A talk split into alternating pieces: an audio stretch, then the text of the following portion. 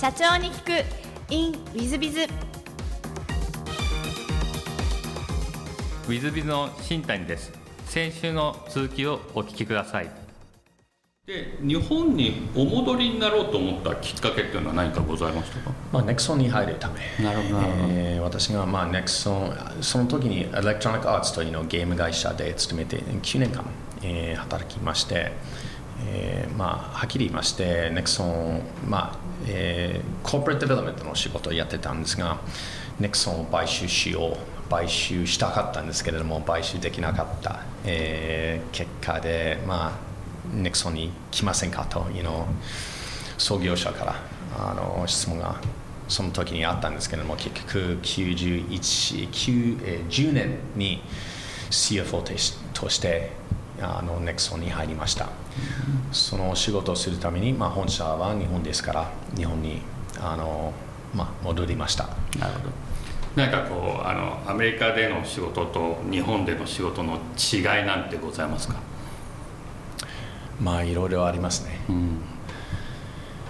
まあ意思決定は全然違うだと思います、まあ、これは文化の観念があるかなと思いますけれどもアメリカには意思決定をすれば特に大きな会社では議論が多い。議論どういうふうに通じない？アーギュメント、はい、えー、まあ議論というか討論というか、はい、私の考えることとあの一緒に働く人と、まあ、情報交換とか意見交換とかそれを全部建前であの全部言って結果を出す、えー、生み出すというの話し方があるんですけれども日本の会社はちょっと違いますね。なるほど。ですからその文化の違いをほとんどアメリカに帰った時に忘れました。そうですか。ですからアメリカ人としてじゃあ私の意見はこれですよと言って私のその場の相手はたまにちょっとかわい顔をするんですが 失礼な言い方があるかなというのことを心配するんですがその話し方はあの違うだと思いますなるほど割とじゃあアメリカだとディスカッションがちゃんとあってそうですね。でく積みあの積み上げていく感じなんですね。そうですね、はい、日本だとそうではないという感じあるいは例えばあの例えばボスとスタッフ、はいアメリカの特にシリコンバレーは特別な文化があると思いますけれども、そのシリコンバレーの会社ではボスであっても正しい遠いの前提はない。ですからボススリックマネーの人たちはボスであっても必ず議論する。私のその時にのエレクトロニックアーツのボスとかクラリスのボスはまあボスだったんですけれども先輩であっても私が議論反対したことが多かった。議論すればするほど正しい結果が出るというの前提でその環境だったんですのでそれは非常に、まあ、楽しいだと私が思いましたんですけどもそれはまあ全部のボスじゃないんですけれどももちろん。でも私が幸いでその先輩があったからこそよく議論できました。で逆に彼らの面から見るとあの仕事であるいは会社でいい結果を生み出したければいいあの成功したければ正しい結論をしないとあの成功できないというのを前提で。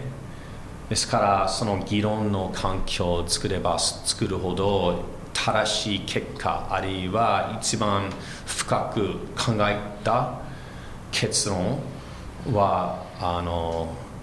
生み出すことができるというの前提でその議論は価値があると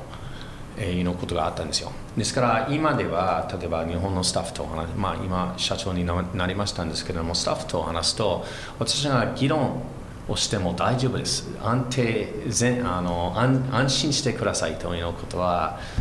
その話をスタートする前に言わないとみんなちょっと焦って心配することがありますのでそれは文化の違いというかそれはアメリカと日本の文化の違いじゃなくてそれはシリコンバレーの文化の違いだと思います。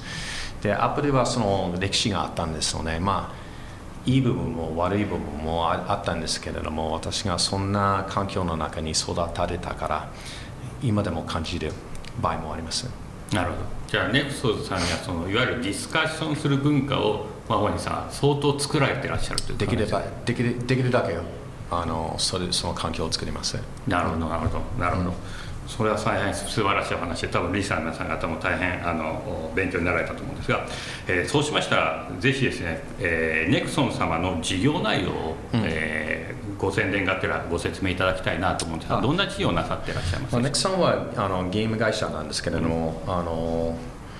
まあ、大きなゲーム会社なんですけれどもゲームの中にいろいろ部分がありますね。でオンラインとオフライン、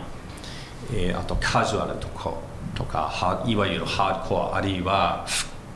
ネクソンよく使う表現深い世界、えー、ネクソンってまあ作るゲームは全部オンラインで、えー、プレイをできるゲームであのカジュアルじゃなくて割と深い。仮想世界を作る会社です。もともと作ったゲーム「Kingdom of the Winds」というのゲームがありましてそれはあの、ね、インターネットの最初の頃の20え95年96年に作ったゲーム、えー、それは冒頭の最初のオンライン RPG のゲームです。でネクソンのゲームはほとんどいわゆるフリートゥプレイ基本無料のゲームなんですけれどもそれを作りますでそれは韓国もともと韓国の会社なんですけれども、15年前ぐらいに日本に、引っ越しして、本社は日本になった会社なんですけれども、まあ、とりあえずあのオフラインとかのゲームは全然作らなくてオンラインゲームを作る会社なんです。はいありがとうございます。そうしましたら、ちょっと違うご質問もさせていただければと存じます。えー、事前に好きなもの好きなことをお聞きしてまして、えー、スキーカイトサーフィンゲーム業界によって優秀かつクリエイティブな人たちと一緒に働くこと、はい、友人や子供とオンラインゲームで遊ぶこと、はい、などなどというふうにお答えで、まあ、やっぱ本当にゲームお好きなんだなっていうんですが、うん、ちょっとゲームの話ばっかしになるとあれなんでちょっと違う方で、はい、スキーもお好きということなんですが、うん。うん、毎年滑ってらっしゃるんですか？そうですね。できるだけ多く、あの2週間前にニセコに行きました。ああニセコに行かれましたからしかった。素晴らしいですか、うん、雪が多くて、はい、今年は、はい、あの2年ぶりに行きましたんですが、はい、ニセコはもう人が戻ってきてますか？戻ってます。戻ってます。人が多くて特に外国人ヨーロッパ人とかオーストラリア人。多いですよね。楽しかった。そうですね。あのニセコはの世界的に有名な雪雪の質がす。ごいいいところなんで、うん、じゃあ相当じゃあ毎あのいわゆる季節になるとスキーは相当行かれるんですか？そうですねできるだけスキーはスキーですけども。2週間に1回ぐらいですか？うん2週間に残念ながらまあちょっと忙しくなりましたんですがまあ1年間10日間とか、えー、1週間とかしかできないんですが。でも結構やってらっしゃいますね。できるできるだけ多くするんですが。そうですか、はい、承知いたしました。ありがとうございます。子供の時に大好きだったんですので家族とよく行きました。あのいわゆるレイクターのあのカリフォルニア州のレイクターホーがありまして、はい、子供の時によくやりました。じゃあちっちゃい頃からスキーはよくやってらっしゃるんですね、ね、はい、でそのままじゃあスキーとコンピューターと日本っていうセットにだんだんなってきてる感じです、ね、まあね。ありがとうございます。えっ、ー、とで座右の銘もですねお聞きしてるんですがこれちょっと皆さん方座右の銘っていうのがですねアメリカとか海外にあまりないようで馴染みがないということででもそんな中でですね、えー、ゲームスタジオのクリエイティブリーダーたちに対して必ず通し3つの質問がありますということで、うん、この3つの質問大変あの私好きでしてちょっとあのこんな質問されそうです、うん、えー、ものすごく楽しいか。何度でも遊びたくなるか、うん。うん、自分が手がけたことを友人や家族に誇れるか、はい、これ素晴らしいんですがこういうのをいつもネクソンさんの中でもずっとクリエイターたちに言い続けていらっしゃる感じいつもいつも毎日聞いてますね。はい、はい。はい、なんかこう言い続けているとクリエイターたちのご様子なんて変わるもんですか？ゲームって根本的に、まあ、エンターテインメント業界なんですけれども根本的に一種の芸術だと思いますので、まあ、芸術としてよくはなければあまりビジネスはないというようなこともあるんですけどだからビジネスの面から見るとその質問を答えうまく答えることができなければビジネスはないと言えますが根本的に私もまあ消費者ですからカスタマーだからあの、まあ、ゲームを何かをやりましたら一生懸命あるいはいいものを作らないとあまり意味がないというのを前提でですから、まあ、私が個人的にゲームが好きですのでゲームいいゲームだったらまあファン楽しみがあると言えます。あのまた1回だけじゃなくて戻りたい。戻って毎日やりたい。あるいは継続して来年もやりたい。再来年もやりたい。あとまあもしそんなに楽しければ友達とも一緒にやりたいしその件に関しては話したい。まあこれはゲームだけじゃなくて映画もそうだしテレビもそうだし音楽もそうだと思いますのでこの3つの質問をうまく答えることができないなければあるいはあんまり答えは分からなければ、まあ、投資をしない方がいいというのをビジネスの考え方があると思いますけれども。だから消費者としてもビジネスの投資としても非常に大事な質問だと私が思いますけれども残念ながら会社は大きくなればなるほど消費者から離れる傾向がありますね。ですからあのそれは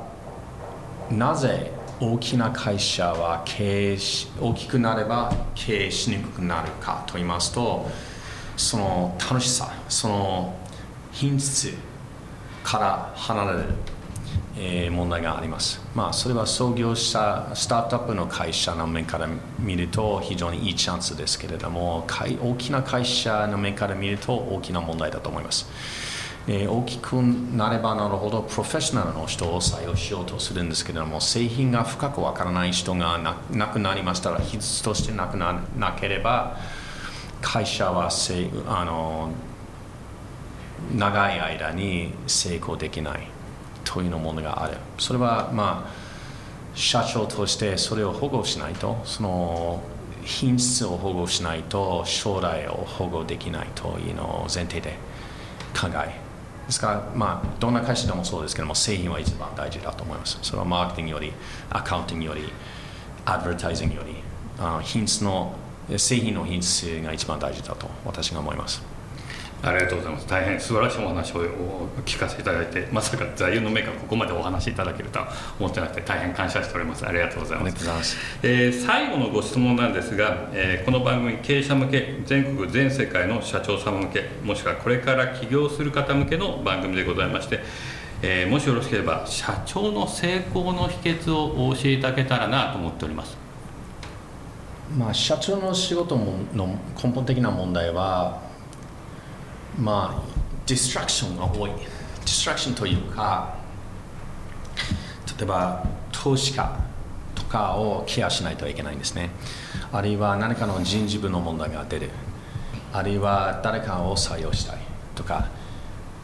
まあ、いくつかの考え取り組まないといけないことは毎朝から毎晩までいっぱいあるというものがあります。だから何を集中するか。何をどういうふうに順番をせあの順順番を設定するかと言いますと、まあ、さっき言ったように製品がない。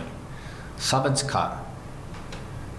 品質のある製品を作ることができないとビジネスが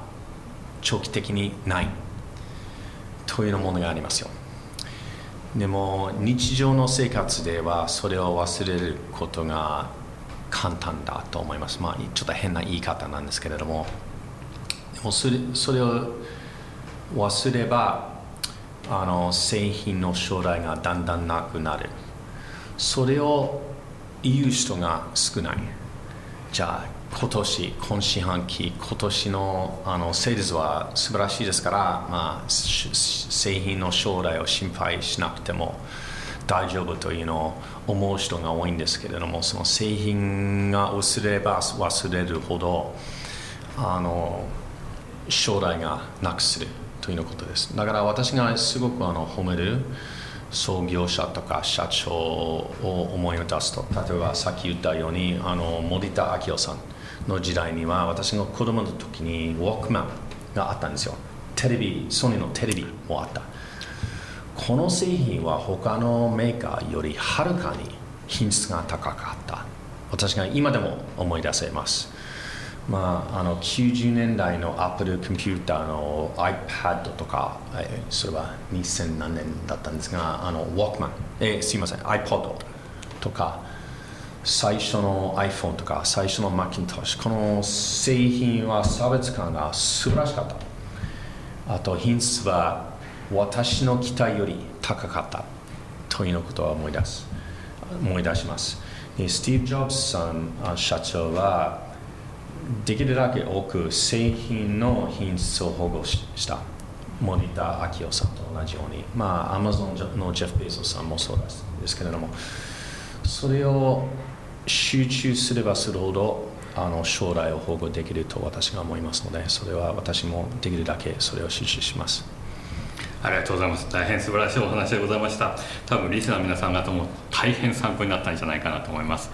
えー、リスナーの皆さんも本日はお忙しい中お聞きいただきまして誠にありがとうございました。ぜひ皆さんご参考にしていただければと存じます。ま、本人社長さん本日はどうもありがとうございました。ありがとうございました。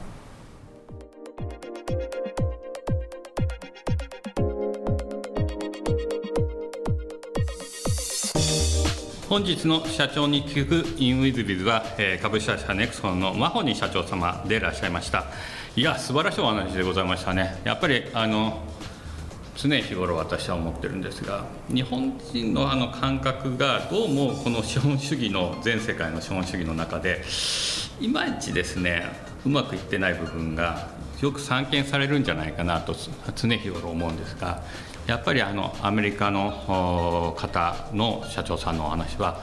いやさすがという感じですし、まあ、チャレンジするのは当たり前だしディスカッションするのが普通なんだとこういう感覚ですし品質のことを相当おっしゃってらっしゃいましたんでまあそれはそうですね。かつあの森田さんとかのお話とかもどんどん出てくるぐらいなんでまあ日本のこともお詳しいですし、まあ、そういう意味で本当に素晴らしい社長様でいらっしゃいましたし、えー、まあ私が一番勉強になったんじゃないかなと思うぐらいです。ぜひあのリスナーの皆さん方もですねマホニ社長様みたいになっていっていただけたらなと思っております。よろしくお願いいたします。本日の社長に行くインウィズはここまで。また来週。3分コンサルティング。w i z b i が社長の悩みを解決。本日の3分コンサルティングは経営者様です。新谷さんはじめまして。東京で精密機械の加工製造を行っています。本日は経営後継者の育成についてご相談があります。私には60歳になりますが子供がおらず、えー、社内も後継者の適任者がいません。しかし事業は続けたいと思っていますし弊社独自の技術もあるため成長の可能性があります。そんな状況の中で、えー、後継者候補が見つかりました。彼とは仕事で次第数年来の付き合いがあります。仕事を辞めた直後であり話の流れで弊社に来てくれることになりました。45歳と若いですが彼は別の会社で役員もやっていたこともあり構成者にと考えています。とはいえどのように後継者として育てればいいのでしょうか。また既存の役職員との信頼関係をどのように築かせればよいのでしょうか。アドバイスをいただければ幸いです。えーとまあ、後継者育成は本当に悩ましいところなんですがまずは、まあ、外部の、まあ、経営についての勉強をいろいろとセミナー等を出させて勉強させることが一つなんじゃないかなと思います。えー、それが一つ。二つ目はやっぱり、えー、社長様自らがやっぱりお育てになるというのが二つ目。この両軸が必要ですよね。でかつ自らが勉強をすると。この3つで、えーまあえー、育成をしていくのが基本路線になると思います。ですので、えーと、社長様は週1回なり月1回なり、えー、勉強会なんかを開催しその後食事をしに行ったりとかそういうことをされることをお勧めしたいなと思います。で昔あの日本酒の脱菜の櫻井会長のセミナーをですね2回ほどやったことあるんですが1回目の時に後継者というか経営者は育たない勝手に育つって言われたしですね共感したことなんですが後継者育成ちょっと大変なんですね。でさ彼が一番重要なことは経営者になるんだという気持ちを持つことですね。であの2代目であのお継ぎになってお父様がお亡くなりになったり、えー、お父様はご存命だけどお継ぎになって、えー年商当年ぐらい借金あった会社をほぼ借金ないぐらいまで持ってったりとかしてるしっかりした社長さんのご様子を見ると皆さん俺がやるしかないんだ俺がやるんだっていう気持ちで一生懸命努力をなさった方がちゃんとした経営者になってらっしゃいます。そういう意味では45歳の方がお若い方が、えー、俺が社長になるんだと努力するんだというふうになっていただくことが一番重要だと思います、えー、その上でまあ、セミナーとかいろいろ勉強していったりをその方がどんどんやられ、社長様からも、引き継げることをどんどんやっていくそういう努力の姿を見せてると従業員30名の方々もあ彼が社長になろうと頑張ってるんだから応援しようみたいな雰囲気も出てくるんじゃないでしょうかかつなんかこう上から目線じゃなく、えー、多少教えてください的な感じでちゃんとコミュニケーションを取られたら、えー、従業員の方々も、えー、一緒にやっていこうという形になるんだと思います。まあ、そういう意味ではその45歳の方が、え、自分が社長になるんだという部分と、え、従業員の方といい関係を築くんだという部分この両方をきちっと思い考ええ、悩み続けてたらきっと道は開けるとこういうことになろうと思いますのでそういうふうにまずその彼が思わせるところが一番重要なんじゃないかなというふうに思います。ぜひ頑張っていただければと思います。えもし何かあのご相談とかございましたらあオンライン等で無料系相談を受け負ってますので承ってますので何なりと皆さんあおっしゃってください、えー、リスナーの皆さん方も何なりとご相談いただければと思います、えー、本日の3分コンサルティングはここまで。また来週。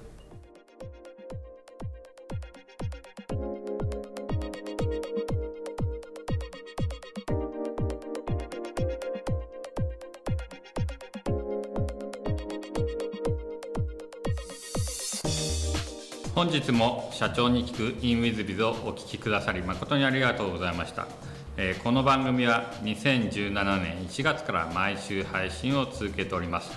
これまでにたくさんの成功社長成功経営者のインタビューをお届けしてまいりました。その内容は全てテキスト化いたしまして私ども WithBiz が運営するウェブサイト経営ノートでも閲覧いただけるようにしております。音声だけでなく文字で読み返すことで新たな発見や気づきがあり皆様の会社経営に役立つヒントがきっと見つかるのではないかと思いまして、えー、サイトの方にもさせていただいてます。是非ネット検索で経営ノートスペース社長インタビューと入力いただき経営ノートのサイトをご覧になっていただければというふうに思っております。本日の社長に行く e ムイズではここまで。また来週。